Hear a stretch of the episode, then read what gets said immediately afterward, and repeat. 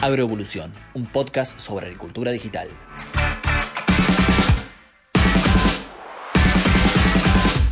Hola, bienvenidos, ¿cómo andan? Bueno, espero que muy bien y más aún si le han dado play a este episodio, que va a estar muy, muy interesante. Yo soy Jeremías Drobot, trabajo en el equipo de Fieldview y aquí comienza otro capítulo de Agroevolución, el podcast que hemos desarrollado para hablar de todo lo referido a la agricultura digital. Ya mismo paso a saludar a mi compañía de trabajo y también estas entrevistas. Cande Figoli, gracias por la compañía una vez más. Contanos cómo te encontrás y bueno, ¿qué tenés para adelantarnos del entrevistado de hoy? Hola Jere, bueno, acá andamos, muy bien, muy contenta. Y bueno, hoy va a estar con nosotros un extensionista del INTA en plena zona núcleo, con todo lo que eso implica, así que bueno, muy contenta. Mm, mirá, qué interesante, qué interesante. Hacía rato que no entrevistábamos gente eh, ligada al INTA, aquella institución tecnológica tan, tan reconocida en nuestro país, Juan Pablo Yoele. Es un ingeniero agrónomo que actualmente es jefe de la Agencia de Extensión Rural del INTA Corral de Bustos, además coordinador de la Plataforma de Innovación Territorial del Este de Córdoba y de la Red de Maíz del INTA Marco Juárez, y tiene una maestría en agronegocios y alimentos de la Universidad Católica de Córdoba eh, integró el movimiento CREA como asesor del grupo Posta Espinillos en Córdoba y además se desempeña como asesor independiente. Así que bueno, nos va a poder dar su visión de, todos los aspectos de, herramientas que usan los productores que tanto nos interesan. Eh, desde Montegüey nos saluda Juan Pablo. Muchas gracias por recibirnos. Hola Jeremías y Candelaria, el, el gusto es mío porque me tengan en cuenta y acá estamos para intercambiar soy extensionista, como bien dijo Candelaria recién, así que me dedico un poco a ver, a monitorear qué es lo que pasa en esa interacción entre el productor y, lo que se plantea desde los avances tecnológicos, así que va a estar bueno. Así es, así es, genial. Bueno, Juan Pablo, siempre la primera pregunta que hacemos como disparadora de este podcast, que, tiene el eslogan de, de, un podcast sobre agricultura digital, eh, sería qué, qué es lo que vos percibís por agricultura digital, cuál es la sensación que tenés eh, de, las herramientas eh, agropecuarias que por ahí esto traen consigo y, cómo ves el grado de adopción en, tus asesorados, en tu zona, qué herramientas pegan más que otras, cómo estás viendo el panorama, si se quiere, respecto a años anteriores. Bueno, este, lo, que ahora se llama más o menos digitalización o NACTECH o, las variantes que tenga la denominación de nuevas tecnologías en el territorio, que en un momento se llamó todo bajo el paraguas de agricultura de precisión.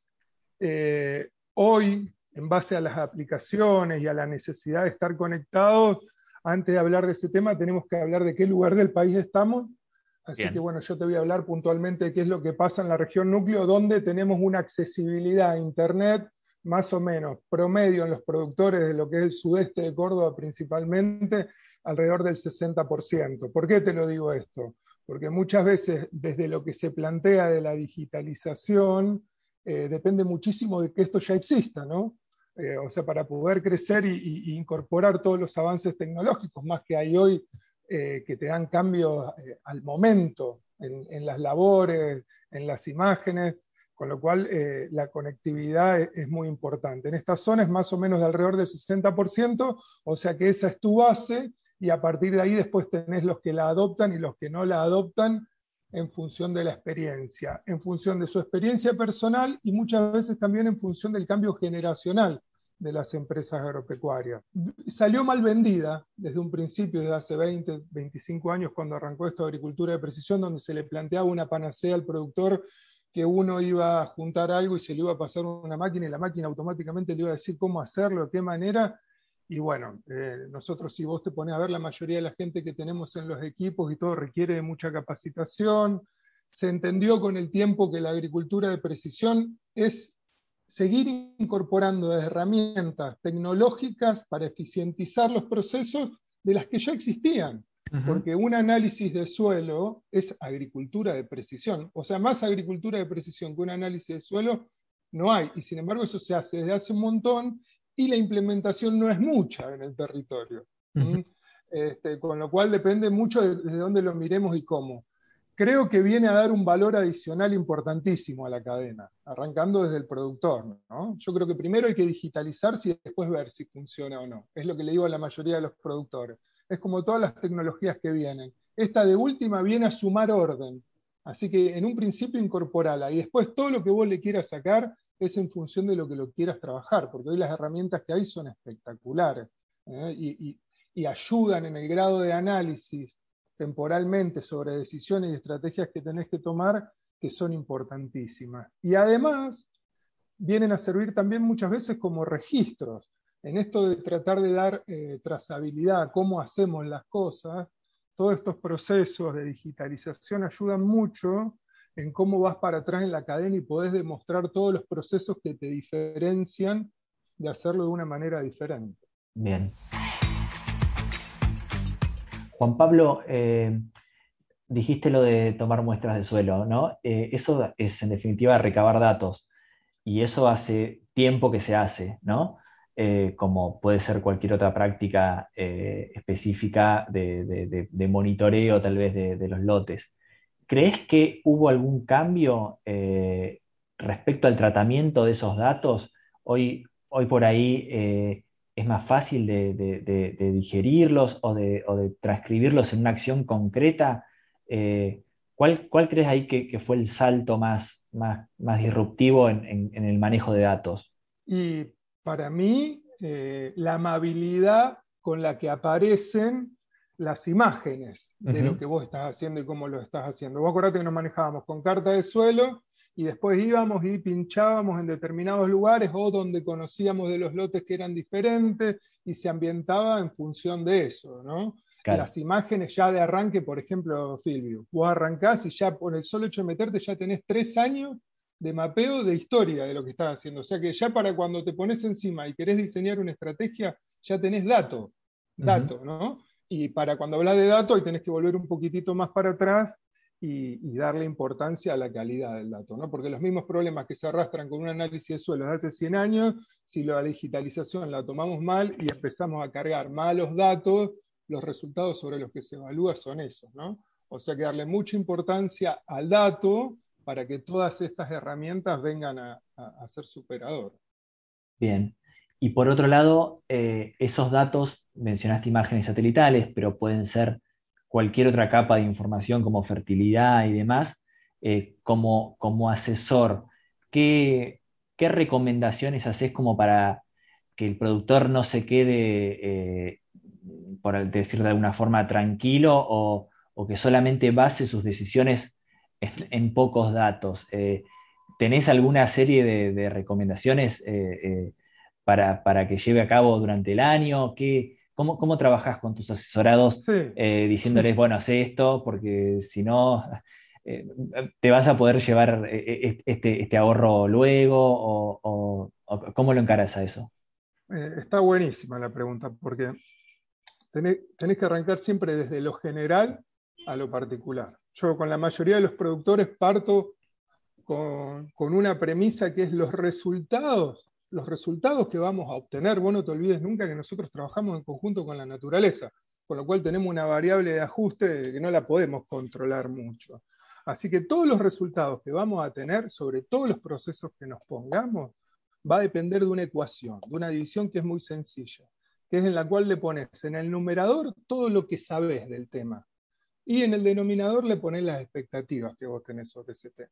En la medida que vos más sepas, más sepa sobre el tema, más capas tenga, más sepa sobre la fertilidad, más sepa sobre su historia de anegamiento en función de un año niña, niño, cómo se comportan las sales, si tiene hidromorfismo o no. Cuanto vos más sepas, más cargado esté ese numerador, la expectativa en el denominador se te va ajustando automáticamente, sola. Así que siempre que pensemos en resultados esperados, cómo armamos estrategia o para qué nos sirve toda esta toma de información y análisis, es básicamente en las ganas que tengamos de ponerle conocimiento al tema. Todas las herramientas están disponibles, pero que las herramientas no participen de un decorado artificial de que tengo todas estas herramientas y las trabajo. O sea que todas estas herramientas a mí me den atributos como para poder encarar una estrategia con el mayor conocimiento posible del ambiente que voy a encarar, del genotipo que voy a poner, de cómo lo voy a fertilizar, de qué fecha de siembra lo voy a poner, y para todo eso es que me sirve todo el pasado, toda esa acumulación de datos. No solo también de lo que nos pasó en el largo plazo, sino también lo que nos pasa en el corto plazo. Toda, gran parte de las aplicaciones que hoy existen tienen una actualización permanente. Y si bien estas herramientas pueden ayudarnos a uno a ser más puntual, específico, eh, tal vez eh, encontrar un problema a tiempo y eso está, bueno, eh, siempre recomendás conocer el lote, visitarlo, tener en cuenta la historia previa, un poco es importante porque por ahí uno se, va de mambo y, piensa que todo va hacia manejar todo con una computadora. ¿Te parece que es así? no, justamente nosotros durante mucho tiempo hicimos un intercambio con extensionistas norteamericanos de las universidades de allá y traían asociaciones de productores de soja, de maíz, y nosotros los paseábamos por donde nosotros andábamos, ¿no? Y ellos no podían creer que una empresa sembraba 5.000 hectáreas, con 1.000 acá, 2.000 allá, eh, ellos están criados en 400 hectáreas que el papá abre la ventana de la pieza del primer piso y sabe a qué lote le falta fósforo de hace 36 años, cómo trabaja. O sea, la precisión que tienen ellos sobre la superficie que manejan es enorme y eso va directamente desde la utilidad de incorporar tecnología. Ahora nosotros somos agricultoras colonizadores permanentemente, que agarramos campos, que dejamos campos, que tenemos campos. Te estoy hablando en esta zona que el 60-66% de los productores son campos alquilados, porque por ahí nos vamos a otra zona donde la mayoría de los productores son 150 hectáreas propias, más parecido al farmer americano. Pero con lo cual, si vos encarás ambientes todo el tiempo y zonas sin tener conocimiento, no solamente lo que te puede brindar como herramienta toda la parte de digitalización, sino el conocimiento del territorio, de ir, poner las patas ahí, fijarte qué es lo que es, anda a preguntar qué es lo que pasa, porque, o sea, uno puede sobrevolar la zona, puede tener muchísimo más información que colabore para terminar de caracterizar el ambiente, pero las patas en la tierra es, no sé si alguna vez se va a poder sacar.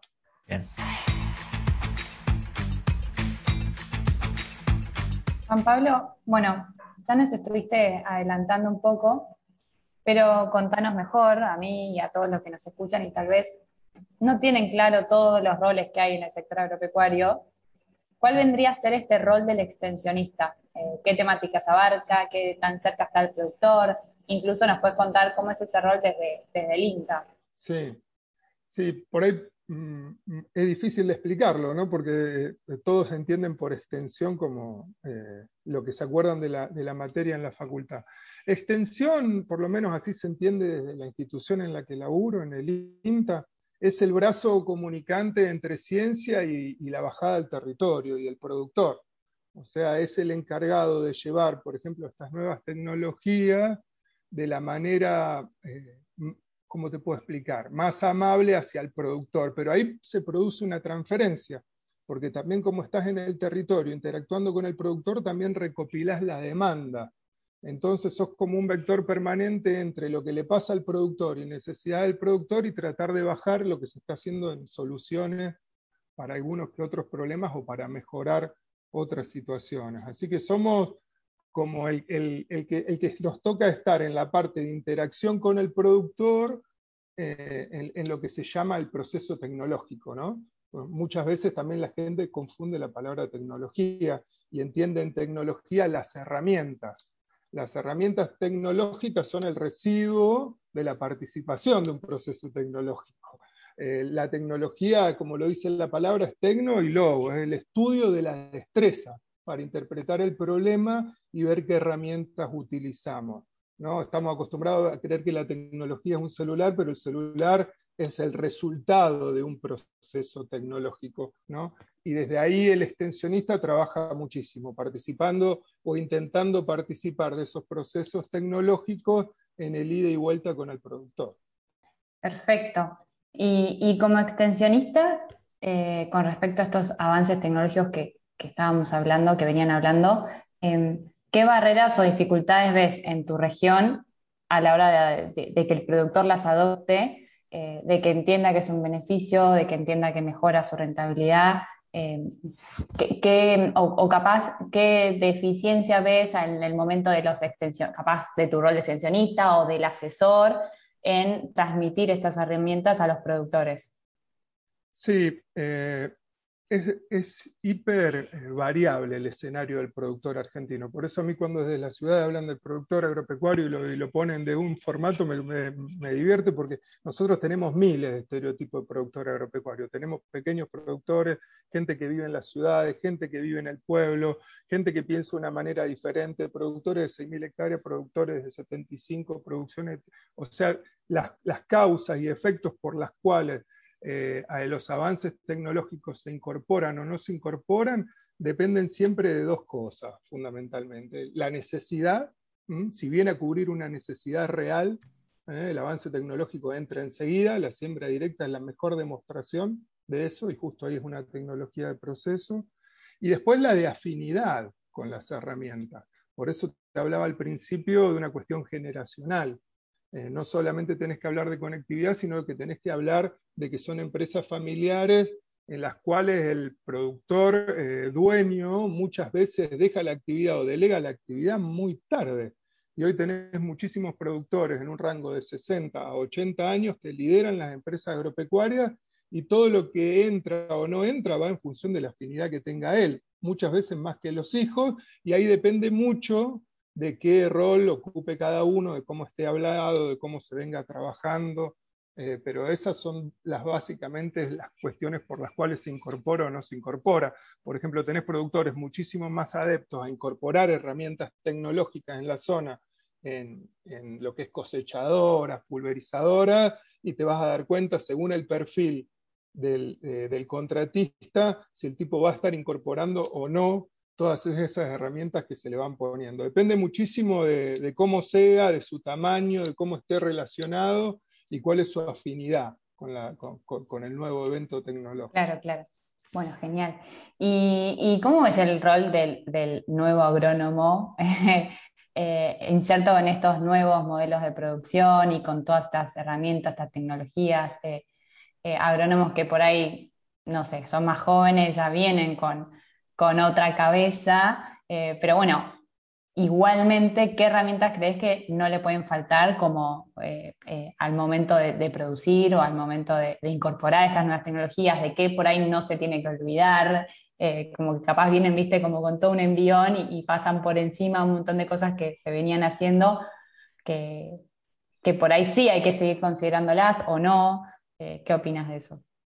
Bien, Bien, son como dos o tres preguntas en tiene, Candelaria, tiene eh, los asesores y técnicos, eh, no sé, viste que ahí por ahí empezó la pregunta, qué tenían que tener o cómo los veo, eh, para mí son siempre cada vez mejores. Todas estas herramientas y, el poder interactuar con ellas te hace siempre un mejor profesional. porque, porque evidentemente vas a tener mucha más información sobre muchas de las cosas que estás haciendo. Y la información es lo que eh, te diferencia a la hora de tomar una decisión. Eh, yo creo que en la medida que todos estos jóvenes técnicos o cómo veo hoy a los ingenieros, y todos los veo siempre mejor. Yo soy hijo de ingeniero agrónomo y vos ves cómo se tomaban las decisiones o cómo se hacían las cosas hace 30 años atrás y cómo se hacen ahora y cómo se van a hacer, y siempre es mejor, siempre es mejor. Eh, depende mucho de la afinidad hacia la cual eh, vayan, ¿no? Porque de la misma manera que tenés muchos técnicos nuevos o ingenieros muy adeptos a las, nuevas herramientas tecnológicas, también tenés un grupo nuevo que se está dedicando a la agroecología y que utiliza cada vez menos herramientas tecnológicas. Por eso va a depender mucho eh, de la orientación y hacia dónde va ese productor. Pero generalmente en lo que es extensión, van hacia, hacia ese primer rumbo. ¿Qué no tendría que faltar? Eh, no tiene que dejar de faltar la capacidad de pensar. Eh, el ingeniero trata de ser ingenioso, ahí viene el, nombre, con lo cual no tiene que ser un repartidor ni de recetas ni de herramientas para cualquier tipo de cuestión. Me parece que los ingenieros lo que no tienen que perder nunca es la capacidad de pensar, de pensar y de poder eh, eh, ver bien cuál es la necesidad y ver de esa misma manera cuál es la herramienta tecnológica que mejor va a cubrir eh, esa problemática. Esas son las cosas que creo que no tiene que, dejar de tener. Y en ese no dejar de tener tampoco te podés quedar. Somos un agente de comunicación con el productor, con lo cual si las generaciones que vienen se comunican y necesitan y requieren ese tipo de información, porque les parece que de esa manera que no se suba, o sea, el que no tenga la capacidad de adecuarse, eh, le va a costar un poco más.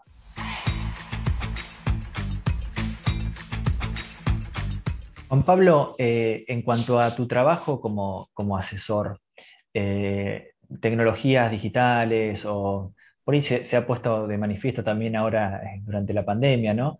Que, uno se vio obligado a moverse menos.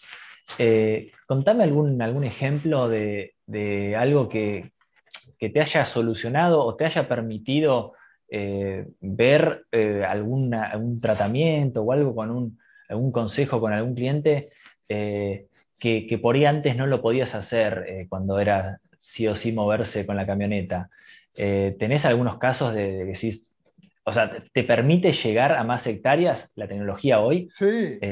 ¿Cómo lo ves? Sí, sí, sí, sin dudas. Creo que algo dije, pero yendo puntualmente a esa pregunta, por ejemplo, un tipo que sembraba en diferentes provincias, que tenía gente contratada, sean ingenieros o técnicos a cargo de las hectáreas, era, no solamente era imposible monitorear la hectárea, sino que era imposible monitorearlos a ellos. Con lo cual, hoy con la tecnología, yo tengo georreferenciado dónde vos estás, qué recorriste, qué hiciste, qué no hiciste, la foto del lote donde lo estás haciendo. Eso desde el lugar de la trinchera. Y después desde el otro lugar, desde lo comunicacional, con todo esto de la pandemia, para los que trabajamos en extensión, que básicamente nuestro laburo es comunicacional, eh, apareció la oportunidad de estar generando vinculaciones con problemáticas mucho más lejos, hacerlas más cotidianas, que es si tenés que mover a 35 tipos con camionetas altas. Y esto de la trazabilidad constante que decís también, de, ver eh, qué es lo que estaban haciendo. Eh, por ahí puede ser que algunos, eh, no sé, tal vez algún contratista, alguna persona que tiene que hacer un trabajo de, monitoreo, de aplicación, eh, se haya visto más amenazado por ahí con, este seguimiento constante. Y, si querés, si es así, ¿cómo, cómo se las das vuelta a los, a los encargados de los campos de, que esto puede ser un win-win para todos? ¿Tenés algún caso de esos? Esto es, sí, esto es, la teoría darwiniana es espectacular. El, que no se adapta queda fuera, eh, principalmente, principalmente. O sea, el esfuerzo de adaptarse existe, por eso es un esfuerzo, la adaptación en un principio, pero en la medida que vos ves los resultados que enseguida se ven, si, si lo laburás, entra. Lo que existe mucho más respecto de eso es lo que te decía antes, de las afinidades ¿no? con las tecnologías y la, clase etaria que tenés ¿no? en cantidad de edad respecto de eso con lo que son los contratistas, en cómo te reciben las tecnologías. Recién cuando los hijos se suben arriba de la cosechadora, podés incorporar algunas cuestiones que con el padre no las podías incorporar. Así que viene muy, muy desde ese lado. Y después, eh, respecto a lo que es la trazabilidad, es espectacular, en todo sentido, hasta para el propietario del campo. Yo sí tengo el campo alquilado y, me gusta que me lo laburen bien. Yo no tengo más que la charla de café con el que me lo está alquilando para que me diga lo que está haciendo. Ahora, si existen herramientas en las cuales yo eh, puedo dejar constancia de todos los procesos que se hicieron desde la siembra hasta la pulverización, la fertilización, la cosecha, de qué manera y todo, es una herramienta de incorporación espectacular desde ese lugar. Y también para los que venden eh, el valor agregado de hacerlo diferente. este valor agregado no es solamente agregar un insumo arriba de otro, sino que hacer las cosas diferentes también tiene un valor agregado. Y por ejemplo, si vos haces un cultivo orgánico extensivo de, qué sé yo, en barro 500 hectáreas de un cultivo para poder exportar y eso requiere de cierta trazabilidad, estos procesos dejan una constancia de cómo hiciste las cosas de una manera diferente para poder certificar ese valor de más que está dispuesto a pagar el que lo va a comprar. Juan Pablo, eh, te llevo por ahí a una más eh, agronómica, dejando de lado todo esto de herramientas digitales y demás, por ahí más, más, tradicional o más dura de, semillas, malezas. Eh, ¿Cuál es hoy el, principal problema, el principal motivo de consulta, eh, si se quiere, que, es algo que, va cambiando? Eh, el, dolor de cabeza principal del productor a la hora de, producir, además del, agua, ¿no? que eso es un imponderable. ¿Por dónde viene? Sí, en nuestra zona depende del cultivo. Ok. es como que tenés puntos claves diferentes, depende de qué, en qué andás si andás en soja, maleza resistente es el punto, ¿no? Como fundamental. Eh, si estás en, maíz en nuestra zona, por ahí mucho más densidad y fecha. Y si estás en trigo, eh, al igual que en maíz, es muy fuerte la fertilización, cómo, cuándo, por qué. Así que son diferentes las problemáticas dependiendo de los cultivos, ¿no? las principales. Bien. Y un poco la eficiencia siempre se busca hoy por reducir costos, eh, por obtener bases firmes de rinde? ¿Por dónde crees que pasa hoy? ¿por dónde, ¿En dónde afina el lápiz hoy el productor y, se llena los ojitos cuando, cuando ve que, le resulta el, margen? Claro, Está muy buena la pregunta porque, bueno, vuelve a, orientarte en qué zona estoy yo. Yo estoy en una zona donde el 60-66% de la superficie es alquilada, así que a ese 60-66% se la explicaba a través de la rentabilidad. ¿Y qué significa la rentabilidad? Eh, ¿Cuánto más me llevo por haber hecho esto de otra manera? O sea, eh, no es que me, la voy a evaluar por el margen bruto como quizás lo haga el, productor. ¿No? La renta es cuánto me llevo en función de la que pongo. Ahora, el margen bruto es diferente, es todo lo que me ingresa menos todos los costos después de que coseché, donde ya está hecho y donde me permito algunos atributos como el fertilizar un poco más porque es mi campo y no quiero que se me caiga el fósforo nunca, o sea, todos los cuidados con los cuales uno tiene su casa y los cuidados con los cuales tiene cuando alquila una casa, ¿no? ¿Crees que eh, el campo alquilado a veces es, eh, va en detrimento de ciertas buenas prácticas, ¿no? Eh, es como todo, es como todo. Yo, las empresas de alquiler de campo también revolucionaron gran parte del agro durante gran un periodo de la década pasada y la anterior, y generaron un camino y activaron una industria tremenda. O sea, yo no, no creo que uno esté a favor y otro en contra. Lo que sí por eso te puse el ejemplo de la casa. Mira, te lo doy con lo de los pueblos. Eh, los pueblos que acá en la zona eh, son los más eh, sostenibles, los que más laburan, los que más invierte adentro, son los pueblos en los cuales la gente se quedó a vivir. ¿no? Los dueños de campo viven en esos pueblos. Y los pueblos donde vos ves que, que alquilan el campo y se fueron a vivir una ciudad grande, eh, tienen otra historia, ¿no? El, interés puesto sobre esa unidad de superficie es diferente. yo, voy a, yo voy a poner en función de lo que me voy a llevar, porque muchas veces estoy en un contrato de uno, dos, tres años. Entonces es obvio, no es que los que alquilan campos son malos, son buenos. Después hay, una hay, hay, diferentes maneras de generar ese, ese vínculo o ese contrato con el, con el propietario de la tierra, con, por ejemplo, condiciones vos te lo alquilo, pero me lo fertilizás de esta manera, quiero que el campo se elabore bien. Entonces, por eso te decía que hay aplicaciones que son espectaculares para dar eh, demostración de eso. Bien.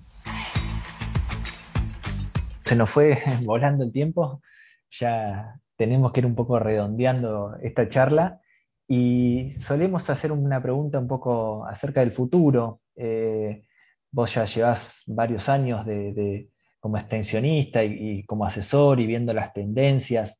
Eh, y ahora por ahí se puede decir que hay cierto boom con todas estas herramientas que nosotros mencionamos. Eh, ¿qué, crees que va a pasar? Eh, ¿Van a, terminar decantando un poco la, oferta de, herramientas? ¿Van a salir nuevas? ¿qué, puede pasar y qué te gustaría también? Si, hay algo que, que me digas, mira, está faltando algo para esto, también bienvenido tu, tu, modo de vista. Eh, ¿cómo, ves que, puede llegar a evolucionar el agro en, estos 5 o 10 años? Bueno, voy a, voy a usar la imaginación, que es lo que nos, sí, para eso estamos. Que es lo que nos diferencia al resto de los animales. No, este, lo veo siempre avanzando. Si vos mirás la historia del agro, de, donde te ponga, y, hasta te pones en la Argentina, a pesar de todos los escenarios políticos, económicos que tuvimos, la incorporación de tecnología a este sector fue siempre constante. Apenas tiene un hueco, le mete. Son productores, a pesar de que tenemos productores en los diferentes lugares, diferentes razas y todo, el productor tiene ese gen. ¿eh? Ellos producen, quieren producir más, están contentos cuando producen. Con lo cual, cualquier herramienta que venga a eficientizar cualquiera de los procesos, la incorporan de una manera tremenda aún en las inclemencias, no solo climáticas, sino políticas y económicas, te lo vuelvo a decir. El productor es un gen que lo tiene acá, en Italia, en Francia, en Etiopía, el productor quiere producir y cualquier herramienta que lo venga a ayudar, la suma automáticamente. Y por eso la incorporación de tecnología que tiene el sector agropecuario es un sector que a diferencia del resto de los que está en el país, o sea, solamente hay que compararlo en lo que representan el Producto Bruto, a nivel económico, desde donde lo mire, es un sector que, está bien, por condiciones también competitivas, pero por condiciones comparativas favorables, tiene un plus para poder hacerlo. Pero lo hace, lo hace acá, lo hace en Uruguay, lo hace en Perú. El productor, cualquier herramienta tecnológica que vos le des, que le dé una mano, enseguida la incorpora. Con lo cual, para estos cinco años, lo sigo viendo de esta manera, incorporándose no solamente tecnología, sino generaciones que se suman para la incorporación de esa tecnología. Excelente, Juan Pablo. siguiendo para adelante, digamos, eh, y que y lo mejor está por venir, como esa frase tan, tan trillada, e, es así. Che, bueno, eh, impecable la, charla, nos dejaste muy buenos conceptos. Eh, gracias por tu tiempo y bueno, te dejamos comprometido para, para una próxima entrevista. Bueno, bueno, muchas gracias. Muchas gracias, Candelaria. Muchas gracias, Jeremía. Me alegro, me alegro. Bueno, Cande, nos vemos en el próximo episodio. Gracias por, por acompañarnos. Nos vemos, Jere. Gracias, Pablo. Un placer. Nos vemos en el próximo episodio. Bueno, y a todos aquellos que nos escucharon, les agradecemos nuevamente que estén ahí y esperamos que esta charla les haya resultado tan interesante como a nosotros. Y les recordamos, pueden escucharnos a través de Spotify cuando ustedes quieran por las dudas se descargan el episodio y salen en la ruta mientras están en el campo, mientras están cocinando eh, en su casa, eh, haciendo lo que sea. Esto fue Agroevolución, un podcast de agricultura digital. Hasta la próxima. Esto fue Agroevolución, un podcast sobre agricultura digital.